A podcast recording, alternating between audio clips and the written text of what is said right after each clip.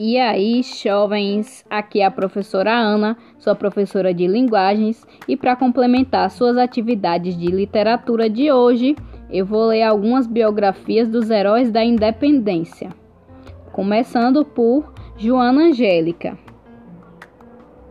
Joana Angélica, que nasceu em 1762 e morreu em 1822, foi uma religiosa brasileira, mártir da independência, morta ao tentar impedir que os soldados invadissem o convento de Nossa Senhora da Conceição da Lapa, na Bahia. Joana Angélica de Jesus nasceu em Salvador, Bahia, no dia 12 de dezembro de 1761.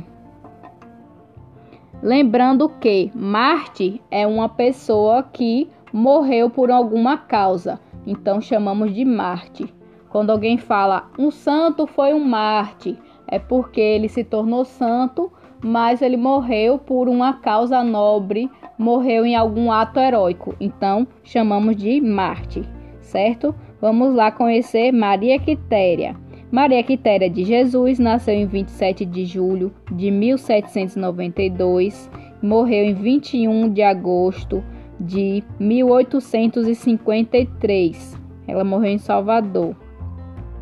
Foi a primeira mulher a fazer parte do Exército Brasileiro. As mulheres não participavam. Ela participou escondido, né? Por isso ela é considerada a Joana Dark brasileira, porque ela fez igualzinho Joana Dark. Ela cortou os cabelos, se vestiu de homem e foi para o exército, se alistou e lutou na Guerra da Independência.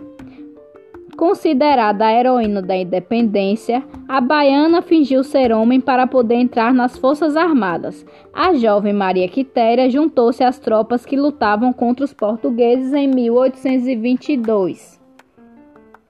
Maria Filipa de Oliveira nasceu na ilha de Itaparica e a data não, não se sabe ao certo, talvez é, é, não, nós não sabemos, mas ela morreu no dia 4 de julho de 1873.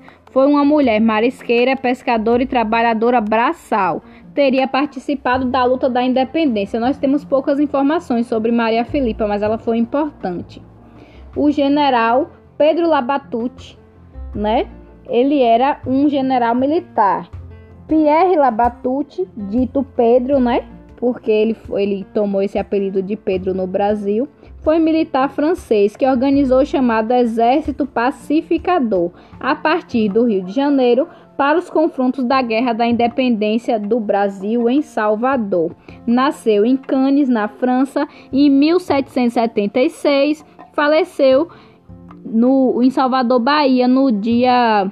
Não temos a data aqui, mas ele faleceu no ano de 1849 em Salvador, certo?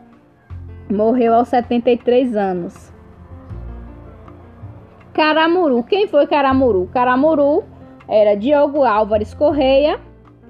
Nasceu em Viana do Minho, 1475 e morreu em Tatuapara, Salvador, 5 de outubro de 1557. Ele foi um náufrago português que passou a vida entre os indígenas da costa do Brasil e facilitou contato entre os primeiros viajantes europeus e os povos nativos do Brasil.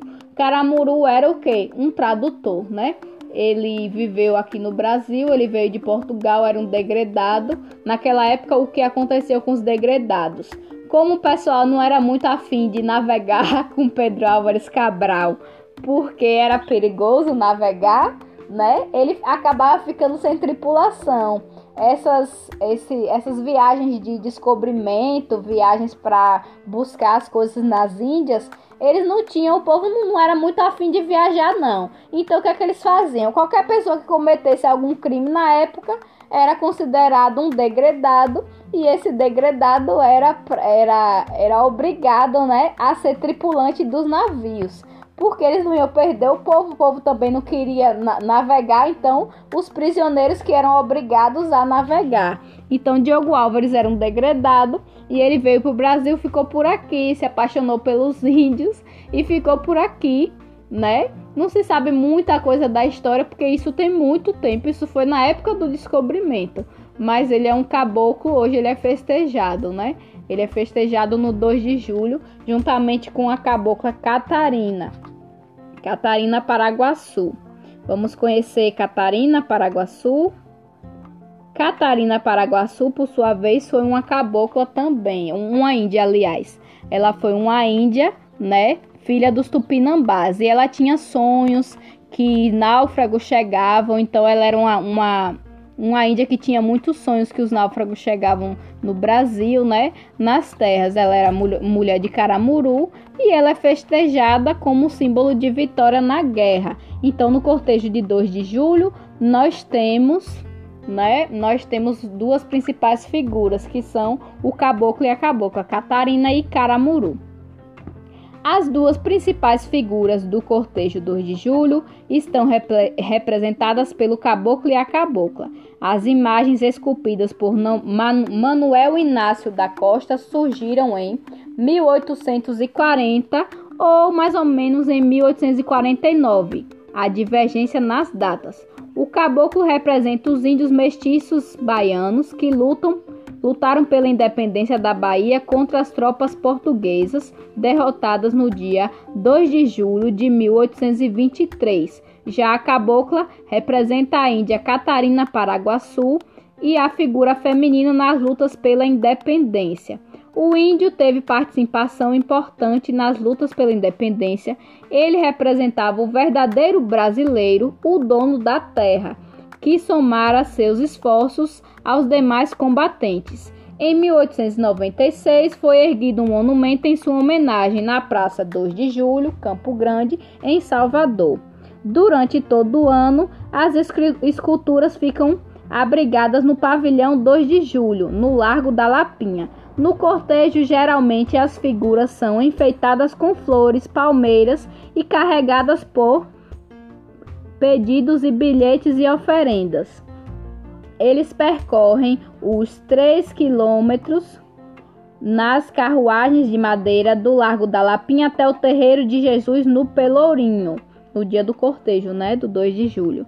O retorno das imagens ocorre no dia 5 do mesmo mês, com outra grande fanfarra, geralmente à noite, e é regido por grandes orquestras, estudantes, músicos instituições charanga e batucadas. Em 2016, as figuras foram homenageadas com o tema da festa cívica Caboclos, símbolos da liberdade.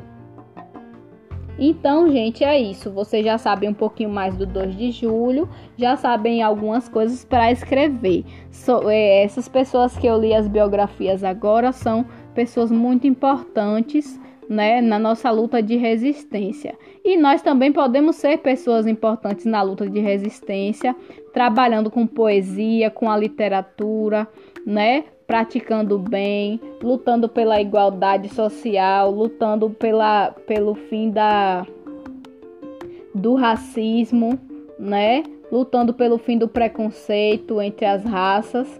Então, é, escrevam o cordel de vocês, escrevam o texto de vocês, colo coloquem asinhas na imaginação de vocês. Espero que vocês tenham gostado dos conteúdos de hoje.